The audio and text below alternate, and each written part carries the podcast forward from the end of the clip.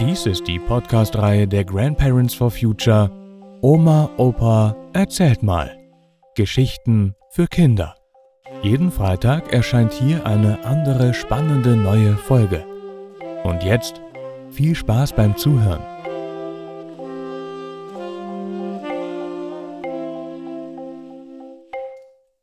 Die Anbetung des heiligen Antonius.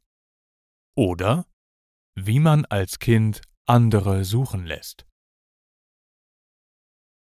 Das war doch klar, dass ich mich nach dem Streit um das Bärenpuppenhaus nicht mehr so gut mit meinem Bruder verstand. Er hatte so eine Art, sich lieb Kind zu machen und spielte mit Inbrunst vor seinem Altar. Abends im Bett redeten wir nicht mehr so viel miteinander. Bei seinen Altarspielen hatte er herausgefunden, dass es für alles und jedes einen Schutzpatron, einen Heiligen gab, der dann half. Also für Bauchschmerzen die heilige Anna, für Fieber die heilige Radegundis und wenn man gar nicht weiter weiß, die 14 Nothelfer, erklärte er hochnäsig. Ich fand das dumm, weil es nicht hilft. Ich gehe zur Mutter, wenn mir nicht gut ist, die gibt mir was oder wir gehen zu Dr. Rosenfeld. Aber mein Bruder glaubte halt fest an seine Heiligen. Ich sah da keinen Sinn drin, bis Folgendes passierte. Da er viel älter war als ich, so drei Jahre, bekam er eine Zahnspange, das ist so ein komisches Ding, was die Zähne richtig schiebt. Er mochte die Spange nicht und zog sie immer wieder aus. Eines Tages kam er schreiend in die Küche gelaufen und rief Ich hab meine Zahnspange verloren. Da er einen roten Mund hatte, wusste ich, dass er Johannisbeeren im Garten gegessen hatte. Da hatte er wohl wegen der Kerne die Spange ausgezogen.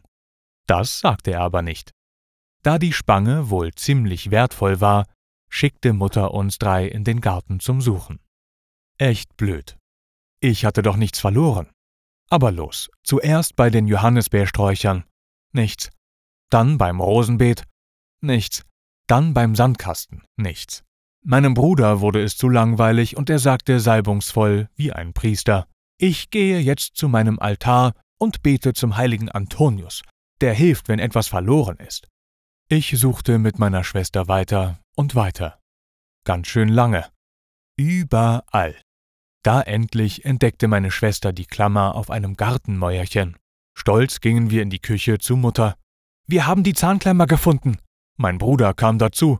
Seht ihr, der heilige Antonius hat geholfen.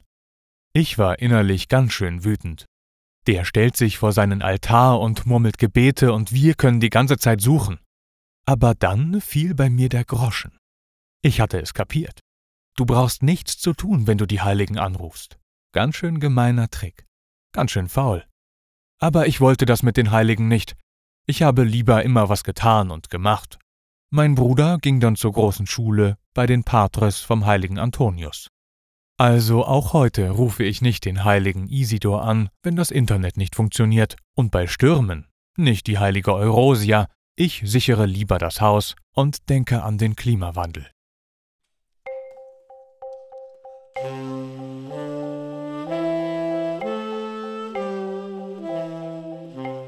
Das war die Anbetung des heiligen Antonius. Oder wie man als Kind andere suchen lässt. Gelesen von Matthias Wieck.